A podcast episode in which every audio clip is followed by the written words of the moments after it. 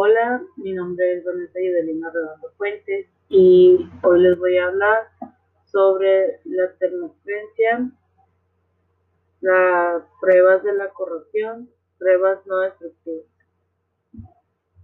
La termofrencia es la deformación plástica que puede sufrir un material cuando se somete a temperaturas elevadas y durante largos periodos aun cuando la, tensión o esfuerzo aplicado sea menor que su coeficiente de resistencia a la influencia.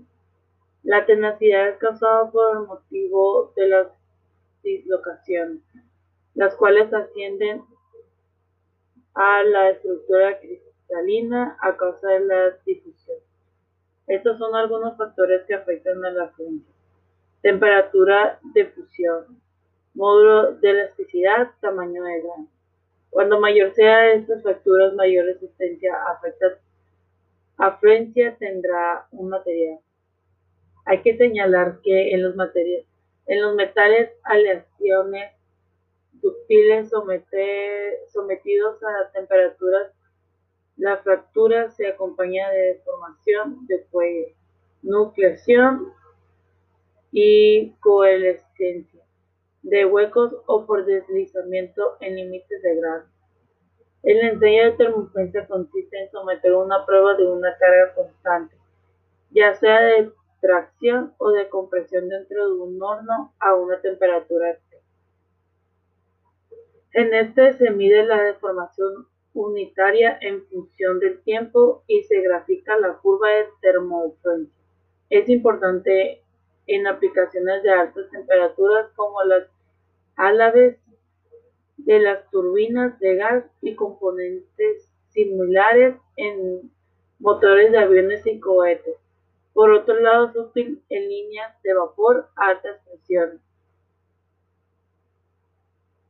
y en hornos de función de materiales no ferrosos, ya que estos son sometidos a elevadas temperaturas. Pruebas de corrosión.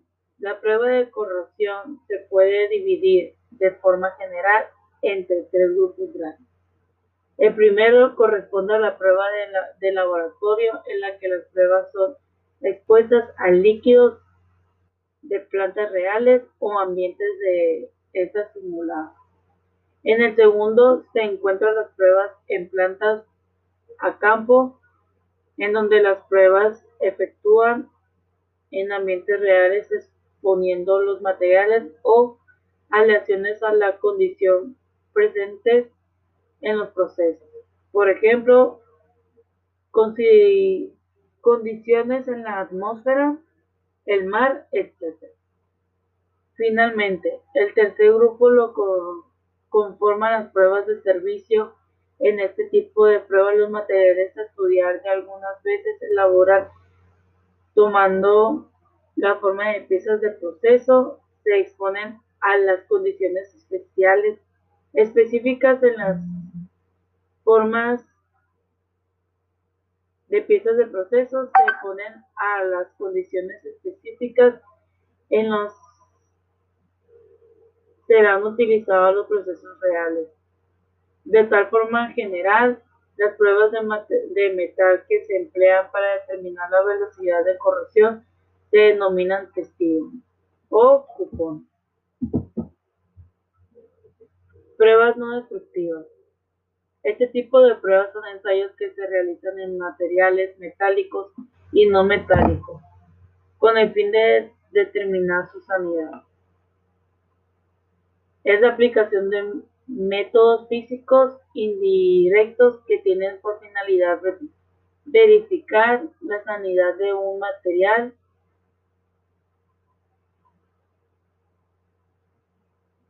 sin alterar de forma permanente sus propiedades físicas, químicas, metálicas o dimensionales. Como su nombre lo indica, se caracterizan por no causar daño, Tipos de pruebas no destructivas. Este tipo de pruebas se pueden se pueden dividir en dos grupos. El primero sería pruebas no destructivas a nivel superficial.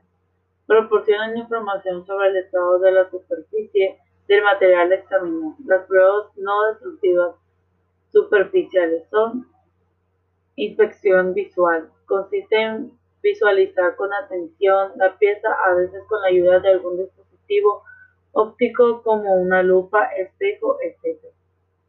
Esta prueba no destructiva es la que se utiliza con mayor frecuencia por su sencillez y el mínimo equipo que se requiere para realizarla. Líquidos penetrantes. Este tipo de pruebas está basada en el principio de la capilaridad. Consiste en la aplicación de un líquido sobre la superficie limpia de la pieza examinada. Este líquido se introduce en las grietas que pudieran tener el material. 2. Prueba no destructiva de volumen. A, diferencia del grupo de pruebas anterior, las pruebas no destructivas de volumen brindan información sobre el estado de los materiales a nivel más profundo, es decir, interno y subsuperficial. Entre ellas se encuentran radiografía industrial. Su funcionamiento consiste en la aplicación de rayos X y rayos gamma. Con esta radiación se obtienen imágenes que nos determinan la presencia de discontinuidades en los materiales. Ultrasonidos industriales. Esta prueba no destructiva se basa en la transmisión de ondas de sonido dentro del material. Estas ondas viajan a través de los materiales y regresan al traslado del dispositivo de ultrasonido. Por medio de la interpretación de la imagen generada en la pantalla del instrumento, se puede determinar la sanidad del material. Por mi parte sería todo. Muchas gracias por escuchar este podcast.